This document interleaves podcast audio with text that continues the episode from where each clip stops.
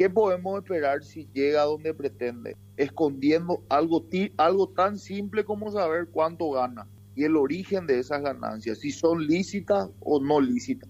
¿Qué le preocupa a Santiago Peña? Que no te, que no te sorprenda que el día de mañana eh, Mauri Espínola sea imputado o, llegue a ser o, o, llegue a estar preso justamente por la velocidad y la instrumentación de la justicia. Pero yo decía el otro día, y por, si por decir la verdad me, tendría que ir preso, entonces yo creo que si ese es el destino para, para eh, dejar la verdad a la luz, yo estoy dispuesto a ponerme a, ponerme a disposición de la justicia hoy instrumentada y manipulada para la persecución política a, a quienes piensan diferente a ellos, yo me pongo a disposición y si me tengo que ir preso, me, iré preso por decir la verdad y con la conciencia tranquila.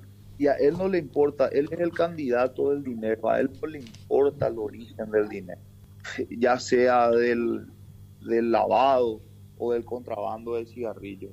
yo creo que, eh, ¿qué le preocupa a Santiago Peña? yo creo que es de interés público cuánto gana y quién le paga a un presidenciable. Si no es mentira lo que gana, entonces ¿por qué tanta preocupación que